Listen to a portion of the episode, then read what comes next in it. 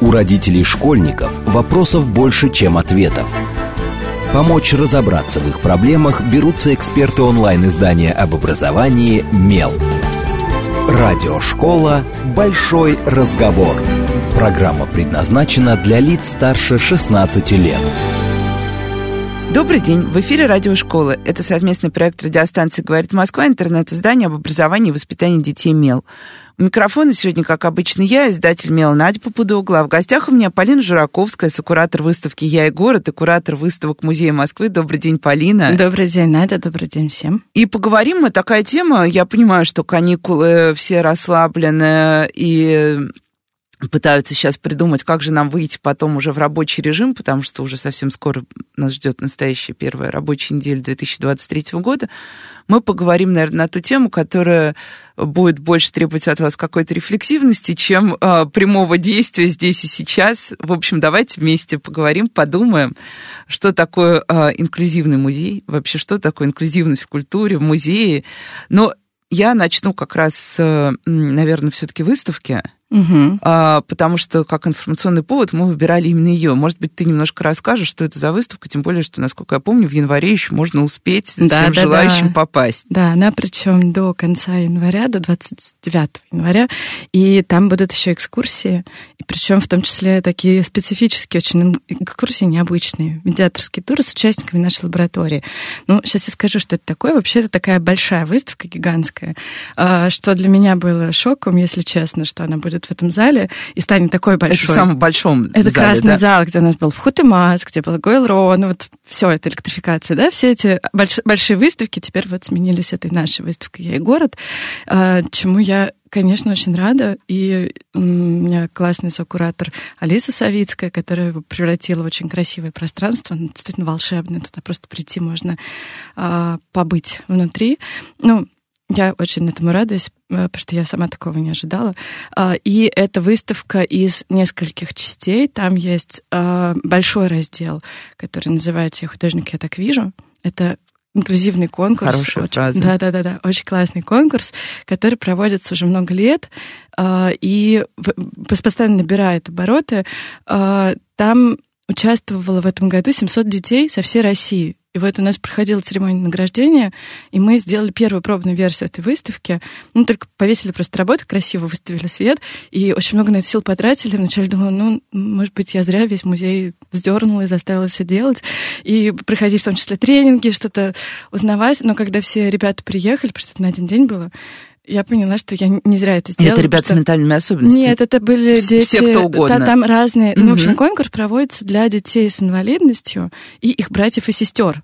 То а. есть ты, когда выбираешь жюри, музей не знает, э, кто автор ага, этой работы, то есть нет из какого города, такой сколько... заявленный, да. Да-да-да, сколько лет. Ты только знаешь вот какие-то ограничения. 9-13 лет там номинации, или 13-18. Ну, в общем, ты, ты, не 18, там 15, я не помню, какие у нас в общем, там категории младше, средний и уже старшая группа.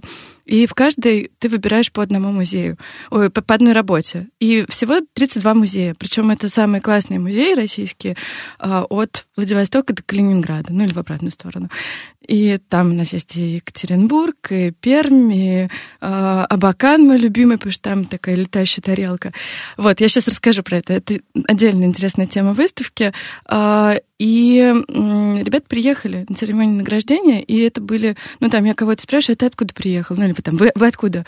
А мне человек говорит, ну, я вот из такого-то городка или поселка. А это где? А это в Иркутской области. Я вот сразу себе представляю, а причем это инвалидность, ну, это не так просто путешествовать. И, в общем, я думаю, да, наверное, мы все правильно делаем, потому что это было действительно какое-то очень важное событие для всех. Ну и потом вот, э, собственно, сделали уже саму выставку, так все э, красиво и э, правильно развешено.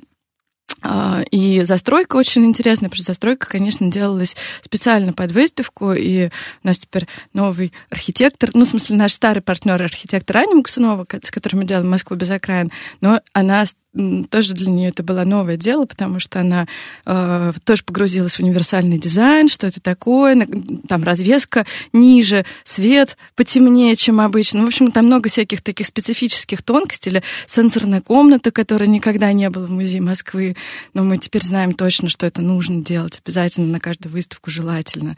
Ну, в общем, простой ясный язык, крупный шрифт, там никаких э, лишних поворотов в дизайне э, экспозиционном. Ну, в общем, это какой-то был очень новый и важный для всех нас опыт, для архитектора, для кураторов и для редактора, который мне пытался там склеивать обратно все предложения. Говорю, нет, раз, разбиваем снова обратно, нельзя. там, или какой-нибудь активный залог, потому что мы русский язык это такой, в общем-то, пассивный залог. Меня зовут, ну и так далее. А тут все время... Причем мы еще все время подогреваем этот пассивный залог. Э, у меня есть любимая здесь используется. Да, да, да. Why не сказать, мы используем здесь. Нет, здесь используется. Такое ощущение, что более статусно. Мы сделали, мы нарисовали, мы используем. Да, художники, мы творим. Вот мне это, кстати, очень тоже нравится, что она такая суперактивная. Ну, активная позиция. А, и это тоже такой скрытый смысл выставки в каком-то смысле. И в итоге вот, собственно, первая часть — это вот этот конкурс «Я художник, я так вижу». Но я, конечно, я... там очень многие музеи участвуют, а некоторые не участвуют. И я знаю, почему. Ну, почему они не участвуют, какие есть там вопросы. Меня они тоже немножко смущали и огорчали. Например? Например, а, Дело в том, что основной посыл конкурса, который я очень люблю и очень поддерживаю, потому что я понимаю, зачем это делается и почему нельзя по-другому, но есть ограничения некоторые. Это только интерпретации, работа на заданную тему, интерпретации картин, которые хранятся в музеях. Музеях. Поэтому, mm-hmm. если ты сам нарисовал город и себя в городе, работа не принимается. Или ты сделал интерпретацию картины какого-нибудь художника знаменитого вроде Ван Гога, а она, не дай бог, в частной коллекции, работа не принимается на конкурс. Жестко прям, да. Да, да, да, да, там есть такие странные вещи, которые ну, вынуждены были организаторы, колесо обозрения делает этот конкурс, проводит, а, вынуждены были вводить, потому что, ну, приходится так делать, там много всяких разных причин для этого. Ну и э, там формат тоже, А3 только. Ну, и, и не только, да, ну, то есть вот сама эта тема интерпретации, она как бы часто вызывает вопросы, но на самом деле это просто очень удобный, хороший, легкий способ э, войти в эту э, в эту тему, даже если ты не художник, э, ну или там не чувствуешь себя э, ну, в достаточной степени э, достойным того, чтобы участвовать в таком большом конкурсе, что, конечно, звучит очень все странно для нас, но для детей, для многих это является ограничением, и с интерпретацией проще. И еще музеи делают мастер-классы, но вот это вся вокруг этой темы, вокруг конкурса э, налаженная система, вот это супер сам, самое ценное. Это мастер-класс от каждого музея, когда ты живешь э, в любой точке э, мира, и ты можешь побывать в Эрмитаже на мастер-классе и узнать что-то про Эрмитаж или в Русском музее, или в, в городе в Хакасии, в Абакане, или отправиться в Приморскую галерею во Владивосток. Это все, конечно, очень ценно, потому что это расширяет какие-то границы сознания и э, географические это интересно. Вот. И поэтому я, когда обо всем этом думала, думала, как мы это будем экспонировать, и поэтому это еще и тексты про каждый музей. Вот раньше такого не было, когда выставлялись эти работы. Там просто, ну, такой-то музей выбрал. А у нас очень важная тема этой выставки. Это какие музеи есть, есть в России. Что именно... такое да. современный музей угу. 21 века. Вот они, лучшие музеи. Ну, на самом деле, там не все, конечно, потому что а, там, в частности, мои любимые некоторые московские музеи, а, ну, например, там Третьяковка, которая делает суперинклюзивную программу, или Гараж, или ГЭС, они туда не попадают, потому что они участвуют в конкурсе. Но есть Пушкинский музей, есть музей современного искусства, есть потрясающая программа, это музей, э, музей импрессионизма, Зверевского музея. Потому что все эти музеи делают очень много для того, чтобы привлекать э, новую аудиторию, для того, чтобы менять ценности всего общества. И это такой действительно флагман инклюзии в масштабе всего социума, музеи они становятся проводником этих новых ценностей, нового языка, того, что говорить, например, слово инвалид неприлично, а, ну, потому что это вообще неправильный фокус ну, на субъекта, да. на человека. Вот, и это как раз этим занимаются музеи. Слушай, ну а если вот э, э, поговорить о вовлеченности, да, понятна функция музея, а, понятно, что зачем мы это делаем даже на самом деле, мне кажется. А, я надеюсь, что понятно и не нужно лишний раз объяснять, но как в это вовлекать именно вот этих детей, людей вообще, и ты же должен каким-то образом очень прозрачно пытаться еще и донести до людей, что ты делаешь. То есть я просто сейчас думаю вот о том, как ты рассказывал, например, про э, оформление зала, да. То есть понятно, что здесь, очевидно, нужно звать специалистов, да, э, которые будут говорить, где должна быть, какой должна быть эта сенсорная комната. А как вот в, в этот конкурс увлекать людей? Ради чего они должны к вам прийти? Люди, публика? Да. Широкая публика? Да, широкая. Ну, нам вот, в общем, сейчас я, я, я сейчас скажу. Ну, во-первых, вот я просто тоже думала, ради чего, но конкретно вот эта вот часть, я художник, я так вижу, там, э, во-первых, ты сразу видишь, у нас там классно отрисованы все музеи, все здания, ты можешь сразу увидеть, в каких зданиях, например, находятся, про что эти музеи, где они находятся, ну, там так это все выстроено а, необычно. И еще я сделала тактильные модели, так что люди незрачные тоже смогут, ну, такие вот медальончики маленькие, ага. отрисовала там эти все здания.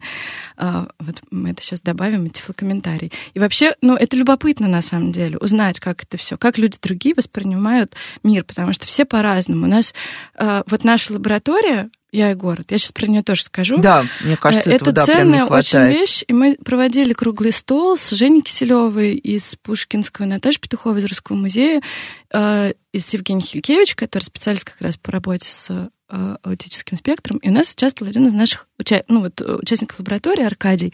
И Аркадий сказал, вот у меня, э, ну, я знаю, какая особенность у Аркадия, и он невероятно талантливый, умный, у него два высших образования, но при этом у него есть определенные сложности. И он туда пришел именно потому, что у него там коммуникативные сложности. Но он говорит, для меня самого был невероятно ценным опыт э, взаимодействия, знакомства с другими ребятами, у которых другие особенности, и это просто какой-то новый мир, и ты просто видишь, что это такой супер стереотип, что ты можешь понять, что другой человек думает. Нет, никогда никто не может. Но и вот эта вот возможность хоть как-то, во-первых, это очень ясная метафора того, что все думают по-разному, и понять, что там в голове другого человека сложно. А, но это хотя бы вот какая-то возможность приблизиться к этому пониманию и к возможности коммуникации. На самом деле это в значительной степени еще и про коммуникацию, про то, как мы общаемся. Вот, и это интересно. Но и почему еще это может быть человеку интересно, потому что там э, вот этот наш раздел, который называется «Я и город», э, это центральный блок, это наша лаборатория. Там можно заодно посмотреть, ну, там есть познавательная функция, тоже, ну, на мой взгляд, ценная. Помимо того, что это очень классные работы, это классно выставлено, это интересно, это как будто в корабле, там такие иллюминаторы, ну, то есть там смотреть, заглядывать в какие-то комнатки можно, ну, в окошечке. Но э, кроме того, что это зрительно очень привлекательная выставка визуально, но там есть еще очень простые тексты про то, что такое ассамбля, что такое коллаж, какой может быть современная фотография, почему она становится искусством, э, как можно исследовать город, э, что такое инсталляция, чем коллаж отличается от аппликации. Это такая, ну, чем? Я как-то задаю этот вопрос, ну, многие люди не знают. Мой ребенок бы не ответил, он бы сказал, это и другое, это я вырезала, наклеила. Да-да-да, вот почему в какой момент я вырезала, наклеила, превращается в коллаж. Или в какой момент фотография перестает быть э, фотографией там в области дизайна или архивации, Э, и превращается в искусство. Вот когда это происходит?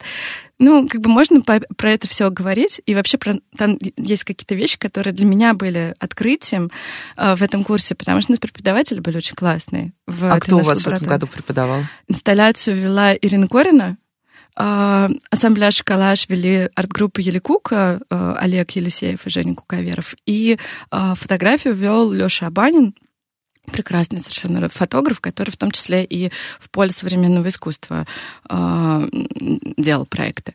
Вот. И для нас это было все, конечно, очень ценно, э, что нас вот просто ключевые имена для современного искусства, и люди, которые реально понимают, что такое искусство, и его делают, они преподают, но для них это тоже был очень ценный опыт, потому что и для них это было какое-то расширение границ, попытки говорить на простом и ясном языке, так, чтобы тебя поняли. Так, а кого они учили? Давай тоже, чтобы было так, понятнее да, сразу. Да, да, в нашей, нашей группе были взрослые э, ребята от 18, ну там такой, такой был лимит, от 18 до 35. В итоге у нас большинство э, ребят э, 18-23, вот такая э, граница, и вот один участник был взрослый совсем.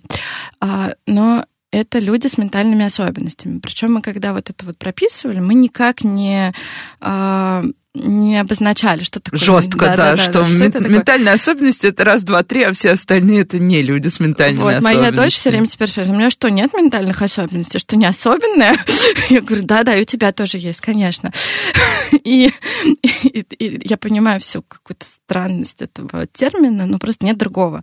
Есть еще слово нейроотличие, но оно непонятное для многих людей, в том числе э, э, для тех, кто этими нейроотличиями обладает. И да, и постоянно мы сталкиваемся с тем, что мы не можем понять, как классифицировать нейроотличия и в какой момент отличие становится отличием, а не просто особенностью. Мне кажется, на да, это да, уже да. был 500 дискуссий на разных круглых столах, и мы так и не пришли не, к э, правильной вербалике. Но у нас это было абсолютно про самоидентификацию истории. Вот человек подает заявку, значит, он считает, что э, он э, готов, хочет, ему надо принять участие в этой лаборатории. Но мы тоже получили сначала заявки, а потом выбирал жюри, вот, собственно, художники наши, я и Юлия Белова из «Колеса А заявка была и художественная тоже, или просто... Да, художественная. Это была папка. Ну, как бы папка прислалась как портфолио. портфолио. Но причем ага. от одного э, молодого человека. Мы получили фотографии и песни. А, и нам это тоже подошло, потому что это современное искусство. Мы как раз хотели расширить, ну, возможности. Линейность, а, да, да, форматов. Да, да, да, да.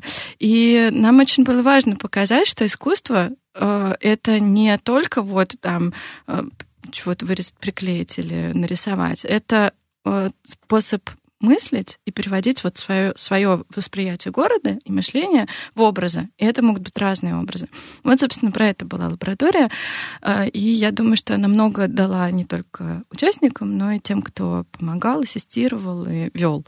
А она вот сейчас привязана непосредственно к проекту или лаборатория станет, например, каким-то вот но мы получили от прекрасного фонда «Свет» снова грант на нашу же лабораторию на следующий год, и у нас добавится, ну, другая тема будет, будет тема уже не город, а семья, и мы будем э, делать, там будет часть чисто антропологическая, я буду заниматься, во-первых, участники лаборатории, которые были в прошлый раз, будут что-то вести сами. О, Во... угу. И они, кстати, вот ведут эти медиаторские тур, про которые я сказала. Там будут участвовать ребята из лаборатории в качестве экскурсоводов.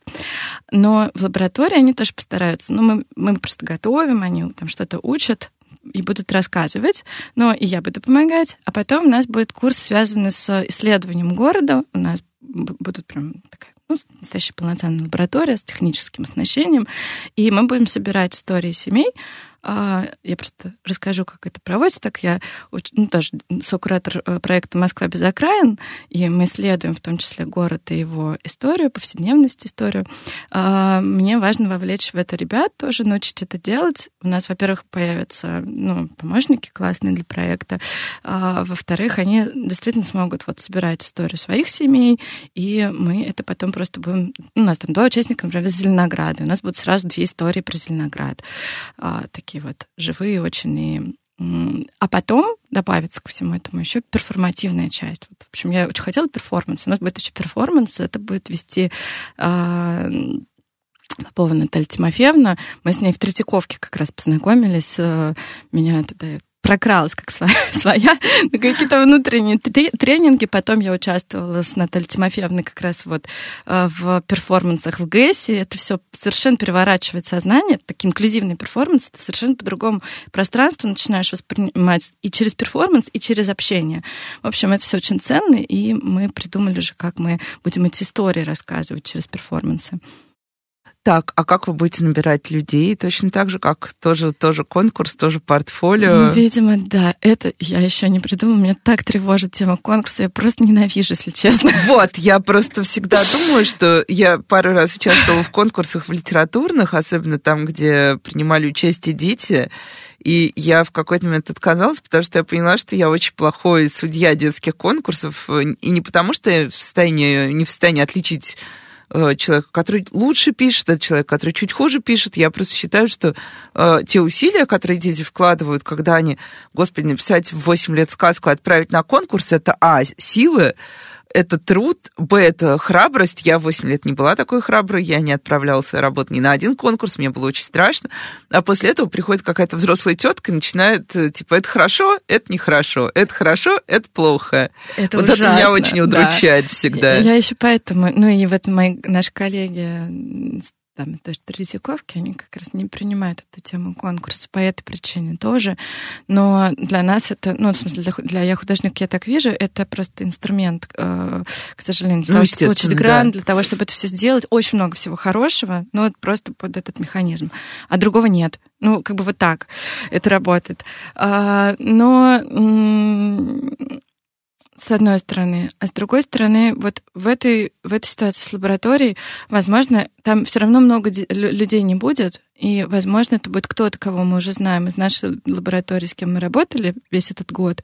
А новых участников ну, я на самом деле уже знаю, кто будет участвовать, потому что это какие-то, ну, ты просто же понимаешь, э, кто-то, кто э, занимается Наталья Тимофеевна там вот в коллективе ее, тоже будет, станет участником, потому что для них это тоже новый опыт, э, что связано с антропологией или с новыми медиа, ну, относительно, да, там фотография ассамбляж, коллаж, инсталляция, для них это новый контент.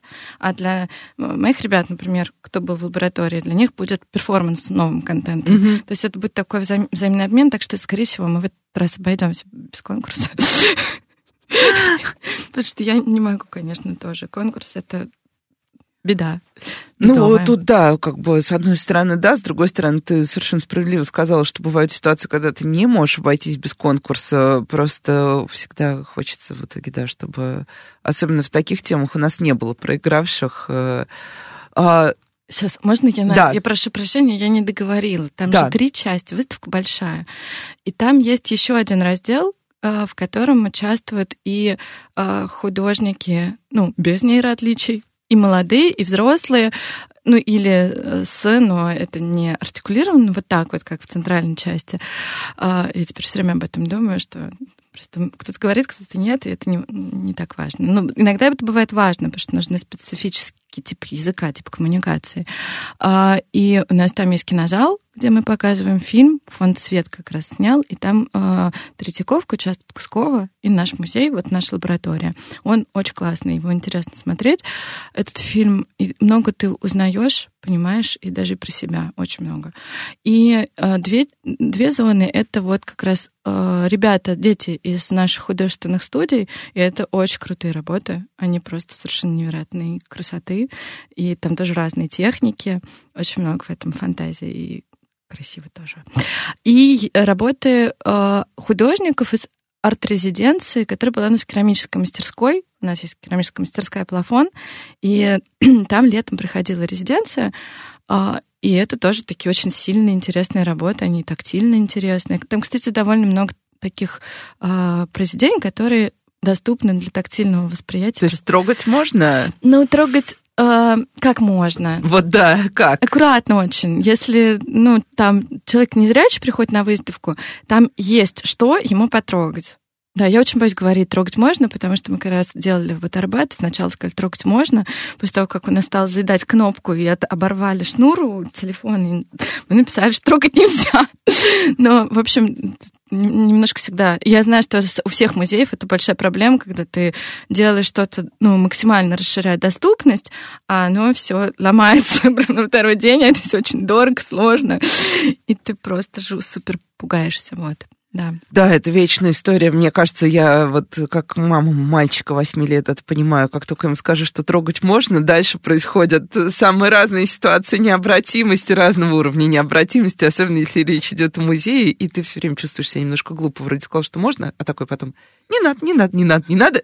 Уходим на новости и сразу после этого продолжим говорить о музеях, об инклюзивности и других приятных вещах. С вами Радиошкола. У родителей школьников вопросов больше, чем ответов.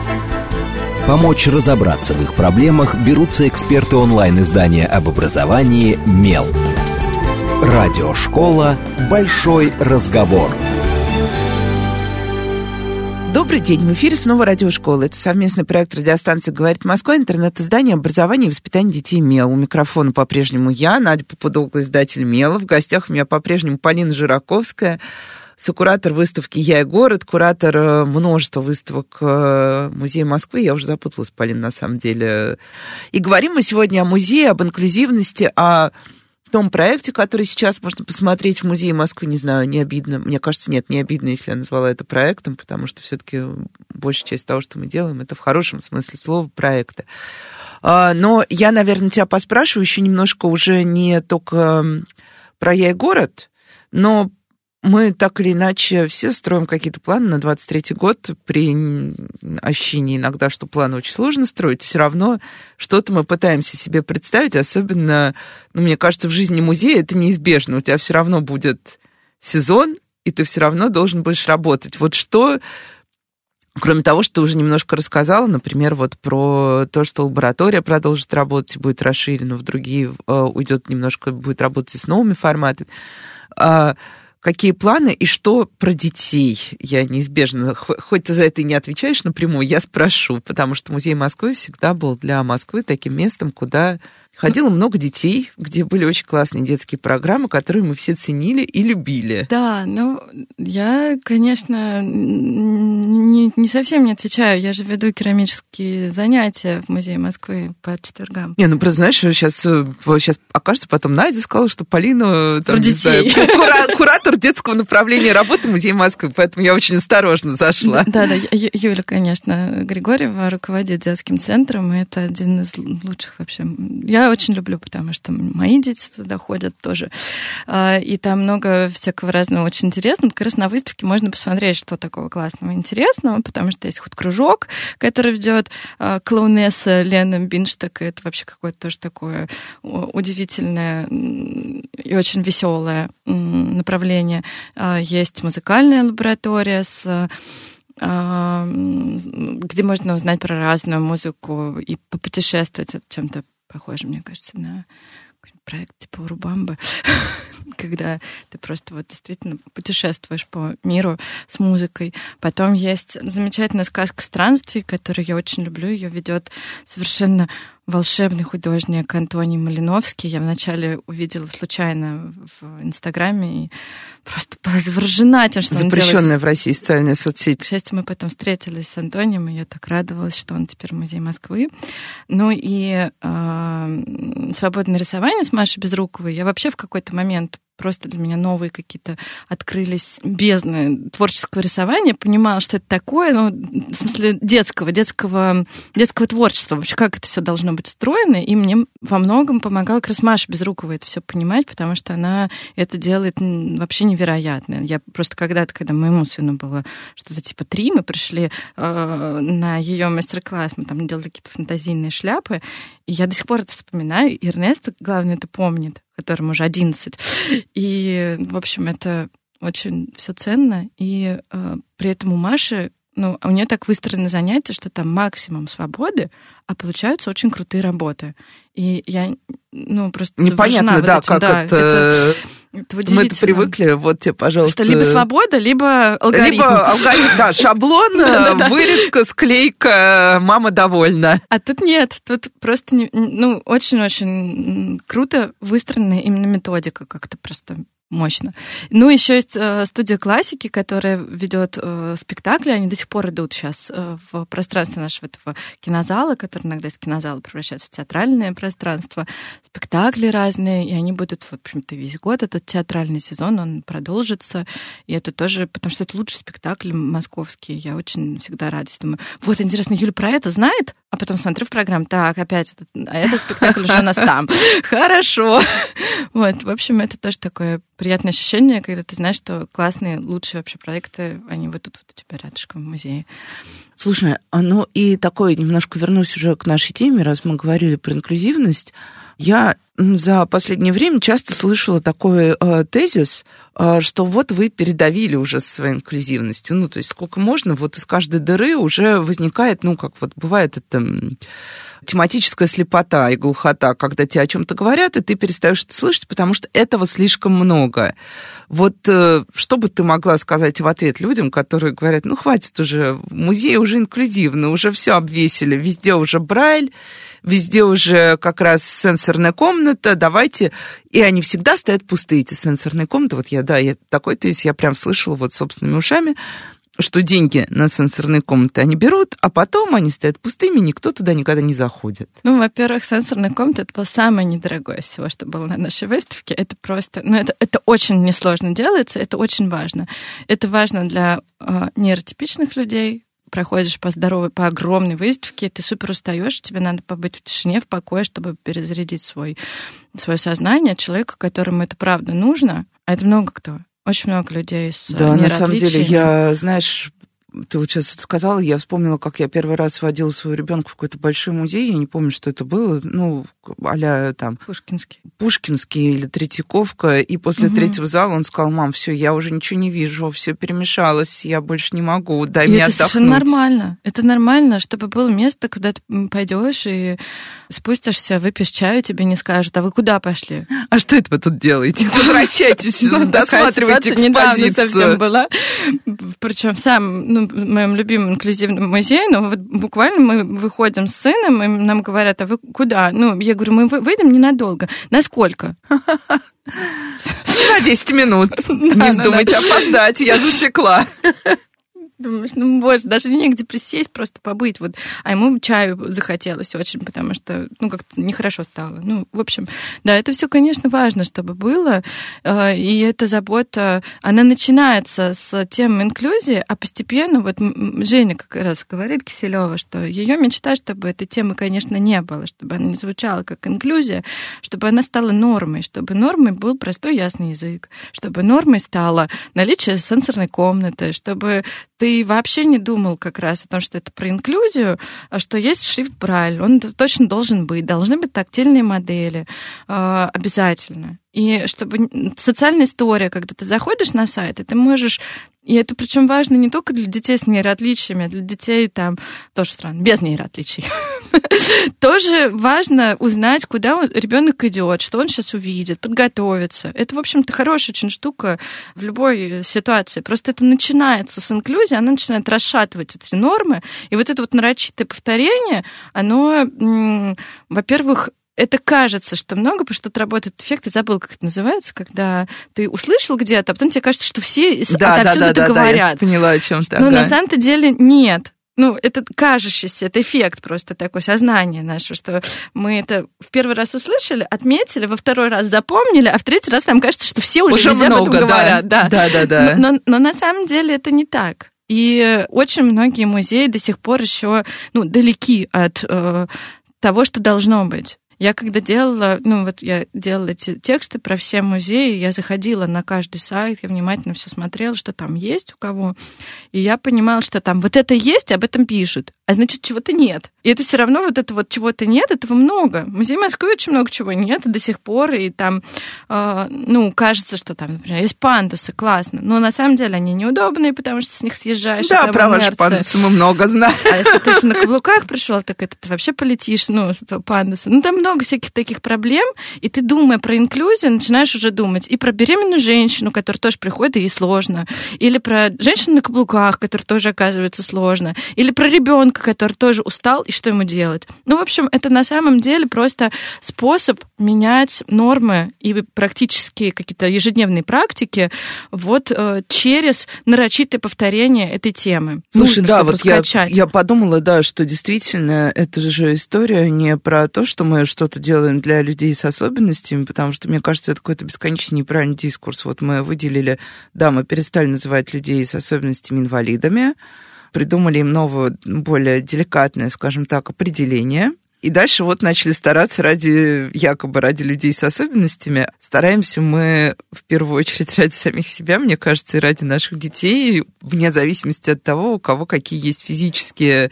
ментальные и прочие особенности, и какими справками они подтверждены и не подтверждены, потому что действительно хочется, чтобы, ну да, чтобы в музее, например, всем было хорошо от э, там не знаю, детей в колясках, которых взяли, потому что их не с кем оставить, не потому что их нужно ознакомить с э, шедеврами мировой культуры, и до, да, людей старшего возраста и людей, например, которые действительно у которых слабое зрение, слабый слух, неважно, все что угодно дальше.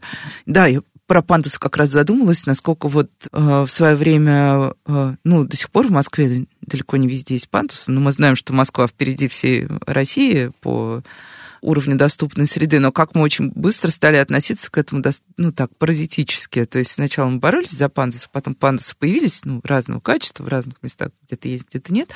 И такие, ну все, с пандусами вопрос решен, пойдем дальше. Вот, это забавно, да.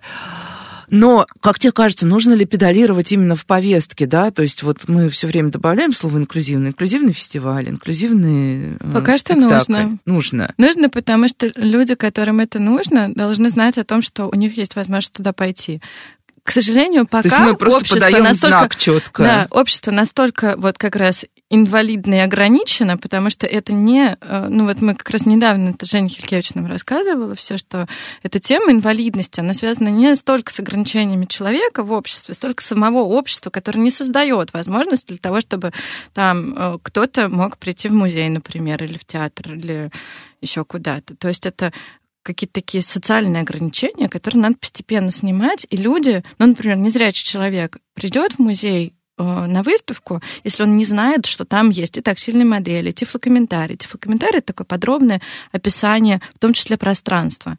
Ну, ты попадаешь, и тебе рассказывают, что Где тут высокий да. потолок, там тут такие цвета, такие цвета. И ты можешь не только потрогать, но еще, в общем, представить себе это пространство. Это все очень важно делать, но сейчас же это не норма, ну, как бы не норма, что ты приход, придешь, и там это будет. Поэтому приходится, конечно, сейчас педалировать, да. Слушай, ну а собирать обратную связь. Вот вы сделали, да, например, вот у вас э, идут, идет этот проект, вот есть его участники. А, да, мы стараемся сделать все по научному пространству как раз инклюзивным, но мы знаем всегда, что когда туда попадает человек, у которого действительно есть, например, какая-то проблема там, со слухом, со зрением, неважно, он начинает все воспринимать немножко иначе. То есть и не всегда то, что мы делаем, удобно, и ну, ты собираешь обратную связь, переделываешь, переделываешь еще 500 раз.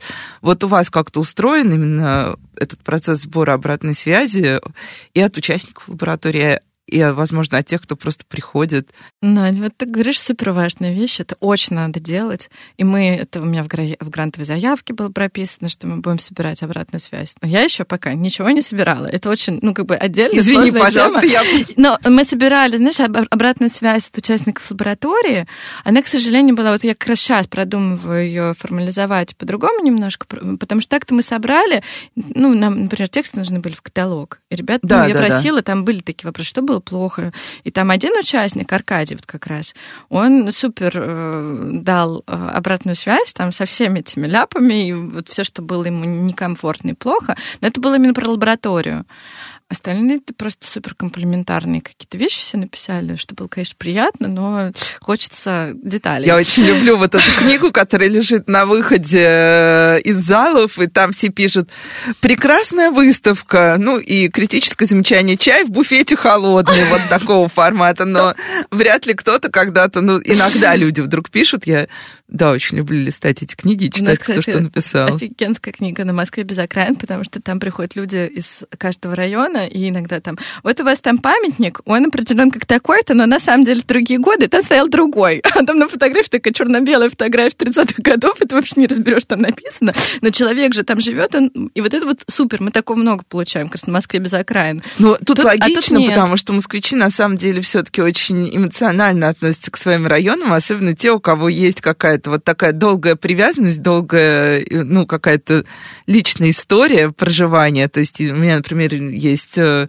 друг, который очень любит район Тропарёва Никулина. И я, когда читаю его записи в еще одной запрещенной социальной сети про его район, я всегда проезжая Тропарёв Никулин, думала, боже мой, какая унылая окраина, извините. Да, Не да. хочу никого обидеть, но вот потому что автобус там еще в детстве в моем это действительно была окраина. Я помню, что там жила подруга моей мамы, и чтобы туда доехать, нам надо было проделать огромный путь с другой окраины. Да, да, да. Вот. А он пишет об этом районе совершенно невероятные вещи, выкладывает невероятные фотографии. Ты понимаешь, что у человека совершенно, да, личная история. И это личная история, мне кажется, то, что спасает Москву от того, чтобы превратиться в набор бесконечных окраин. Вот у нас Капотни же, мы же, собственно, Капотни занялись, потому что, ну, хотелось показать, что это мягко говоря, не приговор. Это очень круто жить в Капотне. И, в общем, у нас получилось... Не все согласятся. Не все согласятся, но там есть преимущества некоторые. Но самое смешное, что я в какой-то момент так получилось, что я была в Капотне, а моя подружка из образовательного центр, кстати, Третьяковки, э, и коллега по точке перемещения нашему фестивалю про миграцию, Полина, мне пишет, Полин, я тут проезжаю Капотню, и решила пойти погулять. А я ей в ответ пишу, ты знаешь, а я тут как раз. Она говорит, вы так много говорите во всех подкастах, в э, выставках, что Капотня прекрасный район, что я решила посмотреть. Мы так просто замечательное время провели. Но меня порадовало, что это действительно сработало, что вот мы везде говорим, и что у людей действительно меняется восприятие. Ну, во всяком случае, там вот Ну, или хотя бы появляется интерес. Да, потому да, что да. с интереса, на самом деле, как бы мне кажется, начинается вообще очень многое в том, что... Так и тут тоже мы показываем эту вот выставку и тоже пробуждаем интерес. И, там творчество э, детей или творчество людей с ментальными особенностями или, э, ну, в общем, в этом может быть интерес. Это любопытно, это интересно, это способ э, узнать что-то новое. Слушай, ну, кстати, да, это же такая история, потому что, например, ну, я вот сталкивалась с, с такой стереотипической штукой, что творчество людей с ментальными особенностями это всегда, например, наивное искусство. И мы никогда не выходим за пределы этого наивного искусства. И люди действительно считают, ну а зачем идти, там будет вот это вот, ну, наивное, ну, как там взяли, нарисовали что-то. Тем более интерпретация, ты сказал, интерпретация вообще не искусство, как, как многие считают. Но, но нет. Нет, вообще нет. Попробуйте сами проинтерпретируйте что-нибудь. Э, мне кажется, это будет хорошим вызовом для всех скептиков, кто считает, что интерпретация это не искусство. Слушай, ну а если попробовать э, тоже еще как-то э, взглянуть, наверное, на 22 год и 23 насколько вообще кажется, что в 22-м музею удалось выполнить какую-то свою, вот, ну, все равно у нас же у всех есть план и программа, как, как бы не было скучно, у нас в Меле тоже есть. Было что-то, что не получилось по тем или иным причинам, я сейчас вообще не про политику или что-то еще, а что-то, что вот придумывалось, но не вышло. И хочется забрать это в 23-й и перепридумать и заново сделать. И Полина смотрит в сторону, я вижу, что я... все получилось, кажется. Я думаю, что у меня получилось больше, чем я задумывала. И я просто сама, ну, правда, я, я не ожидала, что у меня что-то получится. Я все время... Для меня же это тоже новая сфера. Ну, кажется, что вот все считают, что Полина занимается инклюзией. Но для меня это было тоже так, как это случай, случайно получилось, потому что, ну, и там я занималась темой миграции очень плотно. Ну, вроде как это что-то близкое. Почему? Ну, ну у нас считают, да, что новых... мигранты и люди с особенностями это примерно одно и то же. И те, и другие немножечко доставляют нам какие-то хлопоты. В том числе и общение с жителями района, все как бы в, одну, в один котел, но нет. Просто это действительно, ну, попытка расширить границы музея и сделать его максимально доступным для самых разных аудиторий. Действительно, у меня есть такое, ну, как бы вот я хочу, чтобы было так. Но и постепенно в это входило. И то, что это будет такая большая выставка, я не думала. Когда мне сказали «Красный зал», Анна Владимировна Тропкова, наш прекрасный директор, она сказала, Полин, красный зал. Она такая, как? Я, честно говоря, ну, с одной стороны, обрадовалась, с другой стороны, у меня все поплыло. Страшновато да, сразу, да, да. Потому что это вообще это очень сложная кураторская работа. И я была очень рада, что Алиса согласилась. Алиса очень крутой экспозиционер, и вообще она просто вот превращает пространство в какую-то невероятную красоту. Туда действительно очень хочется прийти, и мы все туда ходим постоянно в Красный зал наш теперь, потому что там очень-очень красиво. Ну, все это сделано как-то так. Я, мне стыдно, я не была, но я видела фотографии, поэтому я могу сказать, там, что да, красный зал выглядит не как обычный красный зал. Да, он очень красиво, как-то кайфово там, в общем, находиться. Вот, ну, поэтому для меня это на самом деле скорее страхи на будущее, потому что это какая-то планка, которую mm-hmm. я теперь непонятно, буду держать, не буду держать, получится, не получится. Все время меняются обстоятельства на каждом шагу, и я все время думала, что ничего не получится. Но вокруг такие прекрасная команда у Музея Москвы пом- помогают все. Там у нас случился, ну, в общем, Пандус давай, перекрыли. давай, это Пандус самое перекрыли, интересное. да, вот как бы вот у нас приходят ребята, открытие на 8 октября было назначено, а все загорожено, ничего нет. В общем, на самом деле ужас. И в одну, в, од- в одну ночь буквально, ну, день, э, ставят новый пандус, все переделывают, делают социальную историю по-другому, ну, как бы переделывают фотографии. И это на каждом шагу, когда я думаю, что все, у меня опускаются руки, а все подхватывают, помогают и включаются, потому что, ну, в общем, это все конечно, не так просто, как кажется, когда ты приходишь на выставку, что все готово, но надо вот это было бы, еще вот это бы. А, а ты не представляешь даже, сколько там на самом деле всяких мелочей, которые надо сделать. Или какие-то вещи кажутся мне самыми сложными, как, например, тоже сенсорной комнаты. Оказывается, что это самый простой вообще-то и самый недорогой. И не стоило свечи, страхов, и можно было сделать уже год назад. Да, да, да, да. И, в принципе, везде. И уж тем более там, ну, то есть социальную историю. Просто вот, ну, это точно должно стать... Когда ты это делаешь разочек, ты понимаешь, что это легко превратить в норму. Потому что ты уже знаешь как, и дальше ставишь на эти рельсы, и по накатанной, в общем, делаешь. Это легко. А есть какие-то вещи, которые для тебя неожиданно сложные или неожиданно дорогие, ты о них просто не думаешь. Ну, там, фанер, например, подорожал в три раза. И такой, ого, ты вот об этом не думал. Зато... Базовый расходный, базовый да, расходник, да, да. фанера. И это, и это как бы вот то, чего ты не ожидаешь как раз, да, вот так. Или а, то же самое у нас было а, там с бумагой, печать каталога, да, вдруг она в 2022 году стала в три раза стоить дороже, чем было. Или пожелтела. Или, да, да, да, и ты думаешь, ого. Или то же самое там вот фотоаппараты мы покупали ребятам, чтобы, ну, для лаборатории у нас такие были классные ломофотики с фильтрами.